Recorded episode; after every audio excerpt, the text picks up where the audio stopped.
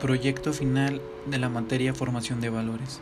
Mi nombre es Jorge Guillermo Pantoja Alonso y en esta ocasión les voy a presentar el tema de cómo podemos practicar la caridad con los demás. La caridad es un término que sirve para definir una virtud teologal perteneciente a la religión cristiana, que consiste en amar a Dios sobre todas las cosas y al prójimo como a uno mismo. Se trata de un amor desinteresado, que surge por el mero deseo de entregarse a los demás sin pretender nada a cambio. El concepto de caridad también se utiliza para hablar del auxilio que se presta a los necesitados, siendo una obra, siendo una obra de caridad la acción desinteresada de un individuo. La manera más sencilla de practicar esta caridad es comenzando por actos sencillos, como lo puede ser un saludo, ayudando al otro en lo que necesite, siempre y cuando esté en tus manos, ayudando con quehaceres en casa sin renegar, cumplir con tareas escolares, ser más servicial, entre otros.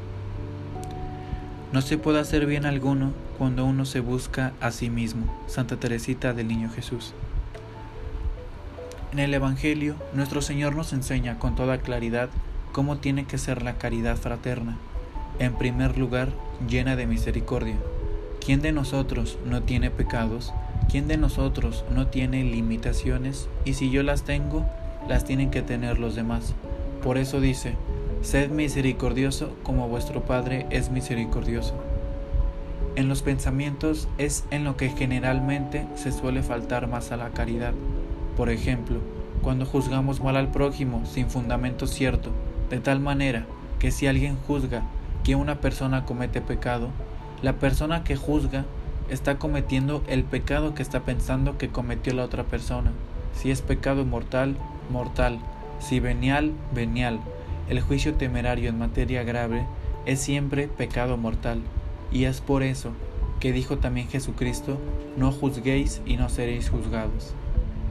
No se trata de saber cuánto amor debemos al hermano y cuánto a Dios, incomparablemente más a Dios que a nosotros, y a nuestros hermanos tanto como a nosotros. Ahora bien, no podemos amarnos mucho a nosotros si no amamos a Dios. Es pues con un mismo amor con el que amamos a Dios y al hermano, pero amamos a Dios por sí mismo, a nosotros y al prójimo por Dios. Si la esencia de Dios es el amor, nosotros, que estamos hechos a su imagen y semejanza, también tenemos ese ser amor como vocación. No somos amor puro, porque amor puro solo es Dios pero tenemos esa vocación al amor, de tal manera que cuando un hombre no ama, se frustra. Un hombre cuyo motor de su vida sea otra cosa distinta al amor, tiene una vida frustrada, porque ha sido creado por el amor de Dios y hemos sido creados para amar. El que no ama está frustrado.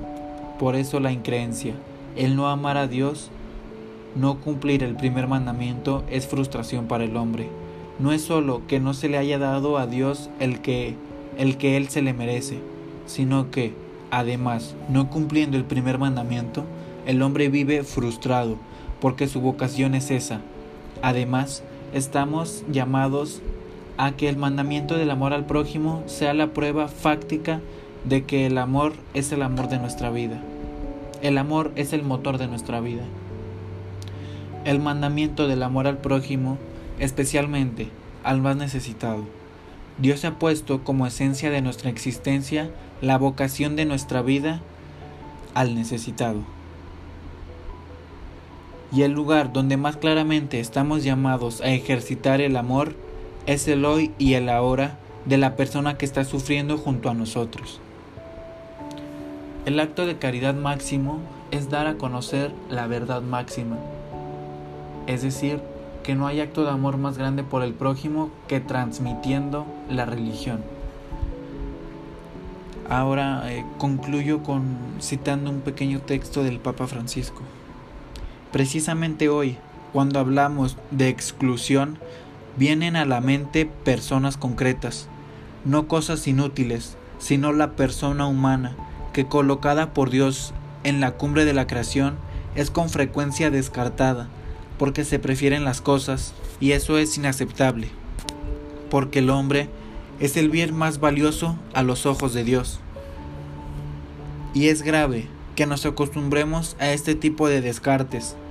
Es para preocuparse cuando se adormece la conciencia y no se presta atención al hermano que sufre junto a nosotros, a los graves problemas del mundo. Bien, aquí concluyo este pequeño proyecto. Espero que el tema les haya quedado claro y muchas gracias.